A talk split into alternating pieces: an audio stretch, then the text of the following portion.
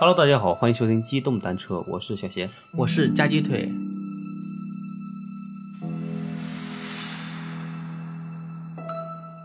今天呢，我们给大家带来一个全新的一个等一下故事系列。等一下，我先问你啊，我们历史上，中国历史上被评为第一奇书的书是哪本儿？ 《金瓶梅》对，嗯，这个肯定大家哎非都常知道正。确对，那第二奇书呢？ 我没做功课，你来吧。 第二奇书就是我们今天要讲的这本书，叫《骗经》。这本《骗经》呢，是明朝的一个啊，也是明朝的，叫张英瑜的人写的。这本书呢，也叫《江湖奇闻杜骗新书》。其实它是把古代的各种骗术嗯，啊汇编起来的。汇编起来，给大家做警示用的嗯。其实类似于现在的防诈骗手册，然后再附案例的 这种。啊，对类似于今天的那个法制频道的一些法制故事呗。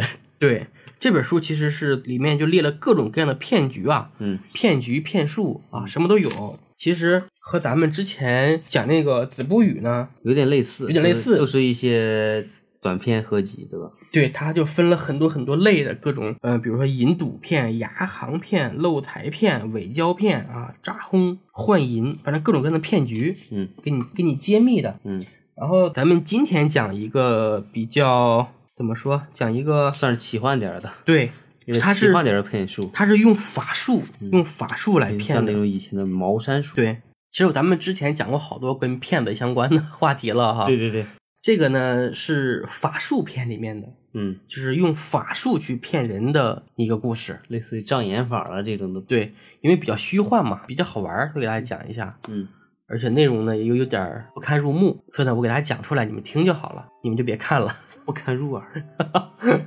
我讲完之后就堪入耳了。这个标题呢叫《抹脸贼拐带幼童》，嗯，说的是啊，在前些年前些年在古代，在古代啊，在古代的前些年，啊，在这个书写的时候的前些年，啊在这个故事发生的前些年啊这个书笔记的前些啊，年，别行行行行，说京城中啊，经常有幼童外出，幼然后呢就被人拐走了，嗯找的又找不到，寻之无踪，后累累有之，就有很多这样的案件啊。然后人们呢就经常呢是看见了一个僧人在摸这个幼童的脸之后，幼童就随之而行，继而寻以失之。看见这个小孩跟和尚走了，再去找就找不到了。有点像类似那种蒙汗药。呃哎，迷算是幻药迷幻药，嗯迷幻药对，迷幻药类似于。所以呢，京城呢都管这个贼呢叫摸脸贼，嗯管这个和尚。当时呢，京城里面的这个僧士人多啊，未察其孰是也，就是不知道是谁。嗯然后呢，有一个妇人叫忽必，她就生了一个儿子嗯啊，出外不返，也找不到了。嗯四下去跟寻甚急啊，还出赏钱，说有收留者，我给你二十两银子。在明朝，二十两银子相当于一个算是比较中等家庭的收入，嗯二十两银子。说如果你有信息的呢，是给你十两银子啊，类似于提供消息线者索的对给有十两有重赏，嗯，收留者给二十两。对，就四处挂这种就是贴小广告，嗯，寻人启事。但是最终还是没有找到。然后呢，这个住在忽必家里面的一个下人啊，叫班巴，哼，名儿比较奇怪啊，以淘街为生，干什么淘街呢？就是去收垃圾哦，啊，收垃圾。淘街还挺形象。 对，然后呢，有一天啊，他比较犯懒啊，就不想去，他就往城外呢一个叫惠真庵的地方嗯去玩儿，去闲游。嗯他呢转入到这个惠真庵的后院的时候啊，就是四处张望的时候，看见下水道的那口上突然有一个小脑袋露出来了。下水道，对，以前都有下水道啊。以前也很，你去看那个新闻嘛，嗯前段时间西安修地铁啊、嗯还发现了秦朝的下水道。对，所以下水道很早就有，嗯嗯，更更不用说明朝。一看，哎，这个脑袋，我操！俺妈一看，我操，这个就是那个忽必的那个小少爷呀，嗯对吧？然后就赶紧跟他说，他说家里面都在找你，他说你怎么能在这儿呢？然后这个呃小孩就说，那个和尚把我囚禁在此，你快来救我呀！班巴一看这个房门就是已经被锁上了嘛，他说我一个人可能打不开，又担心说惊动了贼人哈，然后呢觉得一个人也待不走，他说你小心，先在这儿待着啊，我回去呢跟你搬爸救爸兵讲，我回去告诉你爸爸，嗯然后呢，让你爸爸带人来救你，你再等会儿。他呢，马上就跑着跑了。嗯，你想啊，二十两银子已经到手了，嗯然后呢，他就去跟这个忽必老爷说：“说你儿子在那个会真山庵的那个下水道里面被关着呢，你赶紧去救呀！”这个忽必老爷啊，立马招了五十多个人，嗯开始去五十多个人一个排的兵力。到那儿之后呢，一声令下把这庵给围了。围了之后呢，班巴就引着他们到这个囚禁小孩的那个屋子里面哈，嗯然后呢，把门打开一认啊，果然是我儿子。然后呢，结果又查出来啊，十数同辈，又查出来十好几个，就是好几个都小男孩儿，对对小孩，儿都被卷到了一起。嗯然后呢，就马上让众人把这些小孩儿哈都放出来，嗯然后把这个和尚给抓住。嗯，这和尚他叫啥？叫小山，小山，大小的小，嗯山峰的山，小山。这啊法号这起的一点都不文雅呀，这些这小山，然后呢，还有呢，这个庵里面的三个人一起绑了，嗯，然后送到了官府。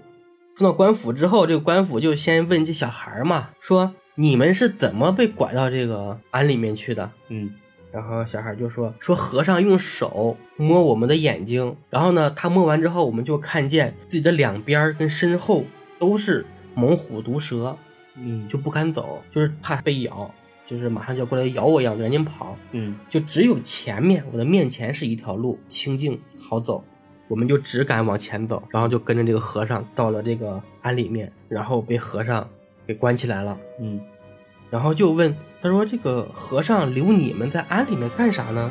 这些小孩们就说：“可恨这个贼秃子，贼多了，对，这小孩说话还挺，不拘日夜，嗯，将我等做苦春，苦冲苦春，苦春，对。”嗯这个呃，翻译一下呢，就是类似于性奴，类似于性奴啊，嗯把它当成一个小孩们当成泄欲的工具，这不恋童癖吗？说疼痛极了， 说如果呢要是不从他，嗯就被打仗他打，就被打跪腿打，嗯然后用鞭子抽，众人都怕他，所以呢也只能任他啊嗯，任他胡作非为。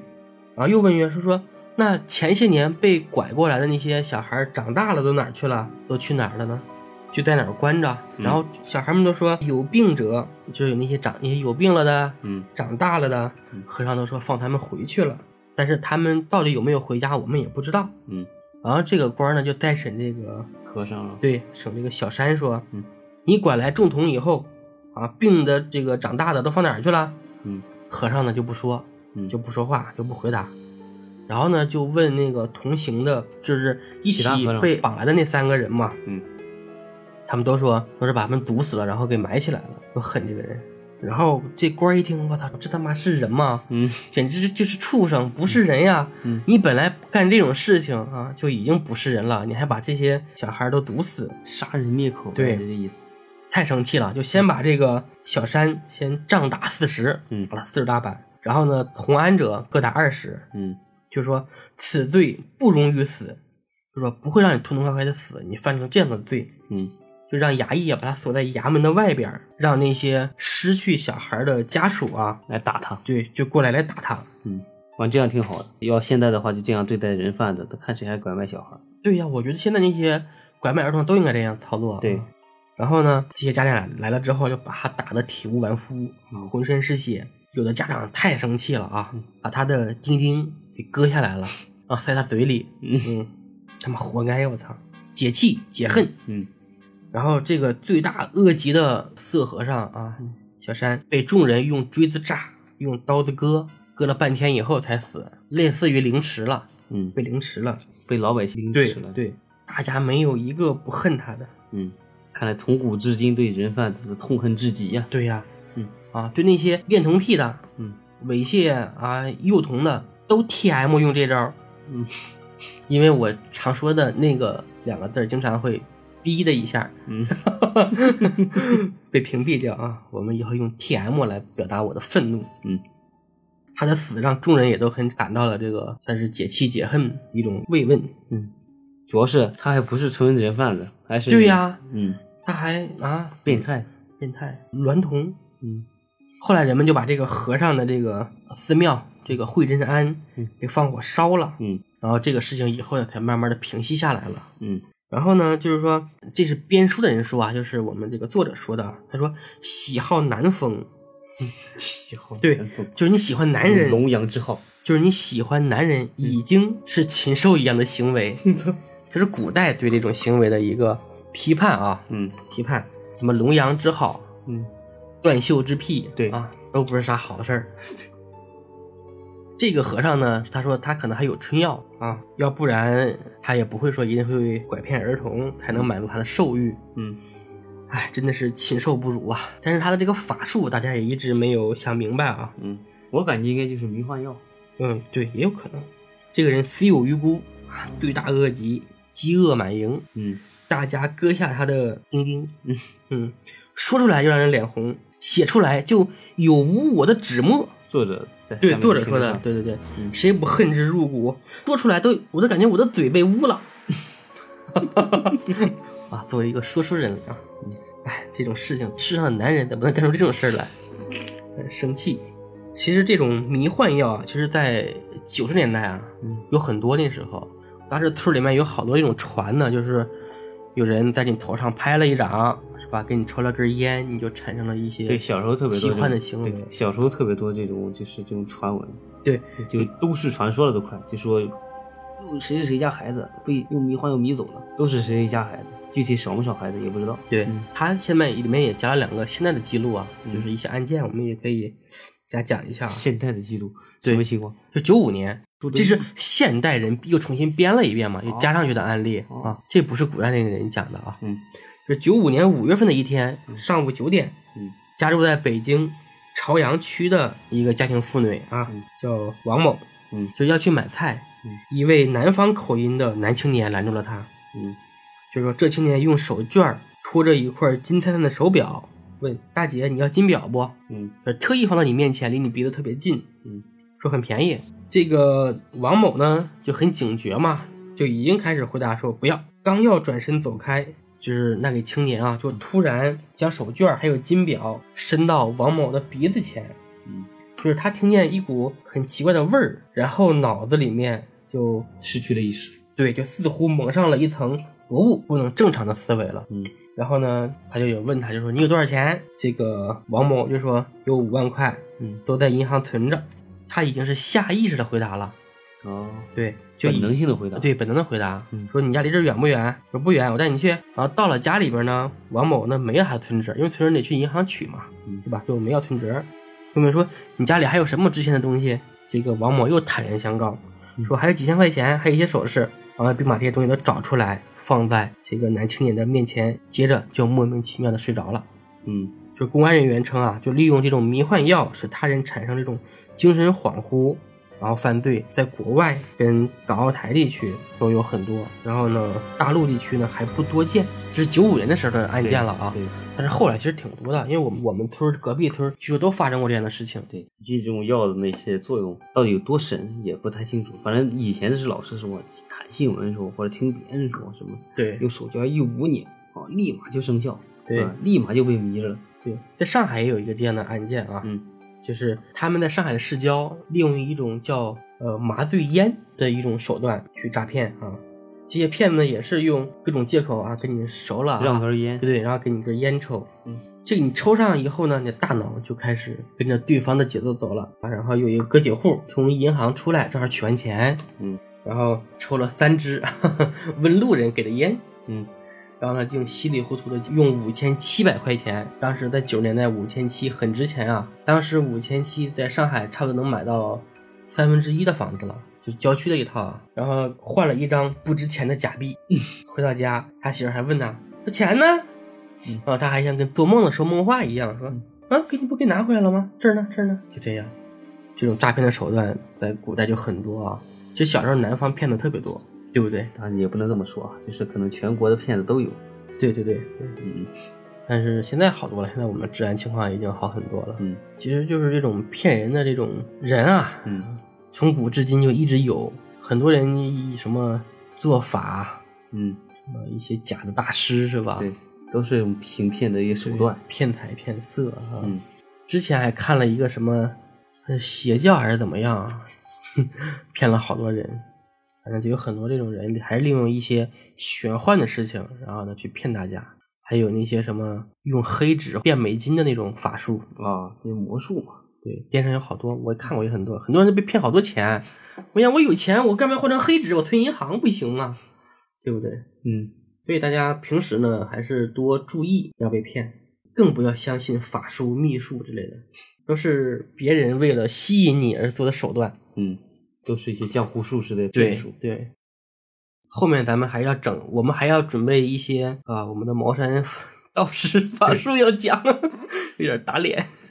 对，好准备，好准备对。，嗯大家当故事听啊，如果不是说用来骗你啊，你们就听故事就行了。对对对，嗯，我干嘛骗大家？我们只是讲故事而啊，已。对，讲故事讲故事，嗯，让大家防止被骗嘛。嗯，呃，那这期我们就先讲到这儿。也讲到这里吧。对，所以那个骗经的一个全新系列的一个开篇小故事。对嗯对对，当然我们那个子不语呢，后面也会讲对，后面也会也会讲因为里面的也还小的小故事也有挺多。对，给大家穿插着讲给大家调剂一下，老对对听对一个系列也会没意思。对，嗯，嗯，当然大家如果有什么对我们节目的有一些意见或建议的话，也你欢迎大们家想对想听的话题、故事都可以跟我们讲，对。对吧？或者结合时下一些热门的一些事件啦，对吧？嗯想让我们来分析的都可以给我们投稿。咱们加个业务吧，嗯这是一个收费的项目啊。嗯就如果大家想用呃我们啊替你们，比如说给别人带祝福啊，嗯或者为他啊整一期节目啊，嗯我们都可以接受，大家可以来洽谈。嗯，定制化的一些博客呗。对对对，现在我们还没有拿过太多的打赏啊，还有赞助，所以现在价格非常低廉。 如果不至于，不至于。如果有这方面的业务，大家可以啊来来咨询，可以留言啊，可以发私信，都可以。行吧，那本期节目就讲到这 里。好的，好的，大家可以帮我们宣传宣传业务啊，有提成。 那我们今天就先这样，嗯，好，拜拜。嗯，拜拜。